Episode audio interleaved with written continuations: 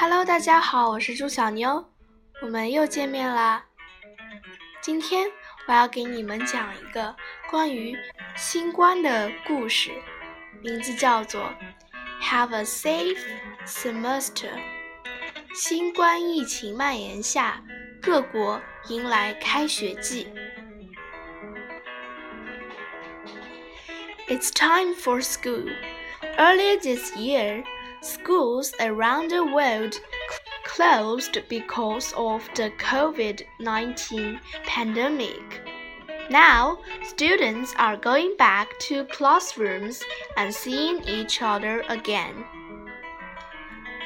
Many countries have come up with different ways to keep teachers and students safe.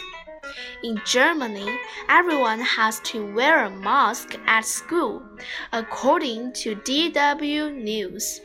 They can't hug or shake hands with each other. In the UK, class sizes are smaller than before, The Guardian reported. Each class will have no more than 15 students. This will make it easier.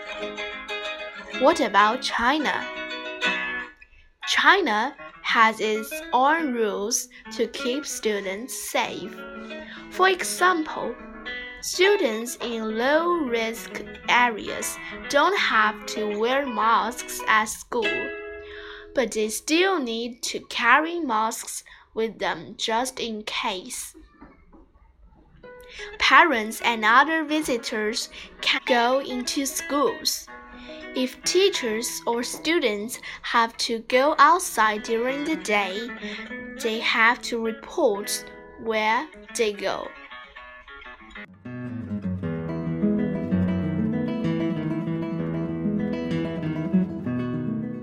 好啦，今天的故事就结束啦，我们下期再见。